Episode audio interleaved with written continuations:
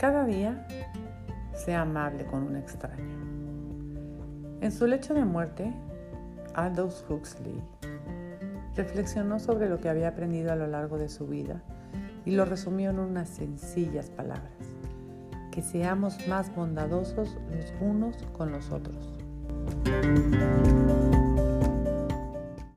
Con demasiada frecuencia creemos que para realizarnos de verdad en nuestra vida tenemos que llevar a cabo alguna acción heroica o alguna hazaña que nos lleve a las portadas de los periódicos y las revistas.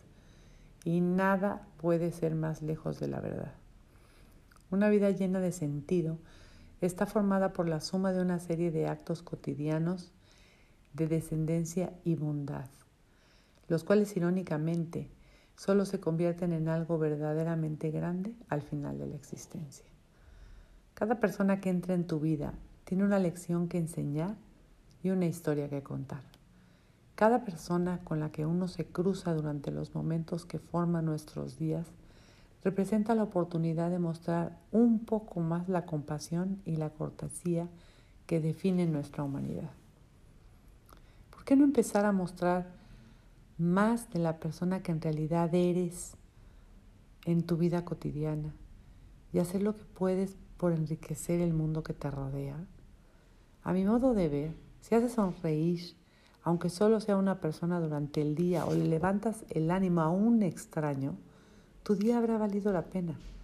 Sencillamente la bondad es el alquiler que debemos pagar por el espacio que ocupamos en este planeta. Busca maneras más creativas de mostrar tu compasión a los extraños. Págale quizá el el, por ejemplo, en una carretera, si es que vas manejando, paga el peaje del coche que tienes por detrás. Lo vas a sorprender gratamente. Es un regalo que ni siquiera se imagina. O cédele tu asiento a alguien que lo necesite en el metro. Sé el primero en saludar cuando llegas a algún lugar. Suele ser el mejor comienzo de un buen día.